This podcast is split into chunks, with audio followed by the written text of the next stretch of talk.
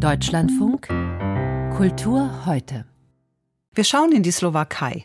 Dort musste vor sechs Jahren Regierungschef Robert Fico zurücktreten nach dem Auftragsmord an Jan Kuciak und dessen Verlobter. Kuciak hatte über Korruption in der Slowakei recherchiert. Nun ist Fico gewählt, wieder da und macht sich daran, das Land nach seinen linksnationalistischen Vorstellungen umzubauen. Gegen seine umstrittene Justizreform geht die Opposition seit Wochen auf die Straße. Die EU sieht den Rechtsstaat in Gefahr. Die Kultur des Landes wird ebenfalls nationalistisch umgebaut. Kulturelle Einrichtungen sollen stärker kontrolliert werden. Eine erste musste heute sogar schließen. Hinter dieser verstörenden Entwicklung steht Fizos neue Kulturministerium.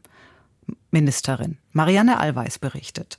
Sie ist das erste prominente Opfer der neuen Kulturpolitik in der Slowakei, die Kunsthalle Bratislava, das Herzstück für zeitgenössische Kunst mitten in der slowakischen Hauptstadt. Kunststudentin Celestina Minichova arbeitet seit fünf Jahren für das Haus.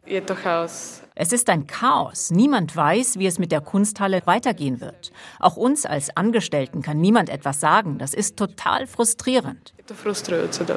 Der Grund für das Aus der Kunsthalle ist bekannt. Die neue slowakische Kulturministerin hat die Finanzierung für das laufende Ausstellungsjahr widerrufen und die Kunsthalle der staatlichen Nationalgalerie unterstellt. Das ergibt überhaupt keinen Sinn. Die Nationalgalerie ist eine sammlungsbildende Institution. Sie befasst sich nicht mit Gegenwartskunst und sollte das auch nicht tun. Die Ministerin hat keine Ahnung von Kunst. Ich glaube, ihr passt einfach nicht, was hier ausgestellt wird. Im Fenster der Kunsthalle Bratislava klebt eine Regenbogenflagge in ihrer modernen, erweiterten Version. Be my Valentine, sei mein Valentinsschatz, so lautet das Motto der Finissage der auslaufenden Ausstellungen und nun auch der Kunsthalle insgesamt in ihrem bisherigen Format. Für Kulturministerin Martina Šimkovičová gilt Liebe ganz offensichtlich nicht für alle.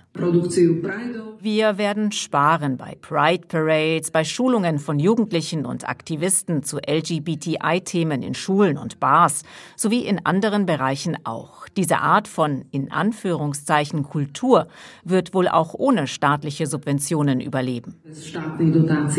Die slowakische Gesellschaft müsse zur Zitat Normalität zurückkehren, so Šimkovičová. Šimkovičová. Als Fernsehmoderatorin wurde sie nach flüchtlingsfeindlichen Facebook-Kommentaren entlassen. Sie wechselte zu einem Desinformationskanal auf YouTube. Dort warnte sie vor Chemtrails oder vor der EU, die angeblich Klopapier verbieten wolle.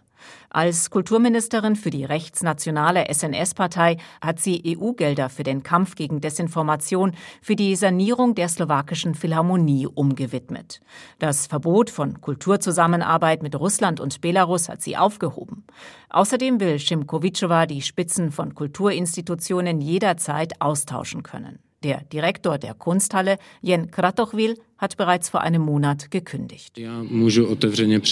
Ich kann offen zugeben, dass ich mich wirklich selbst entschieden habe zu gehen, aus der Konfrontation mit der Leitung des Ministeriums heraus. Mir wurde nahegelegt, diesen Schritt zu beschleunigen. Die Opposition in der Slowakei ist alarmiert.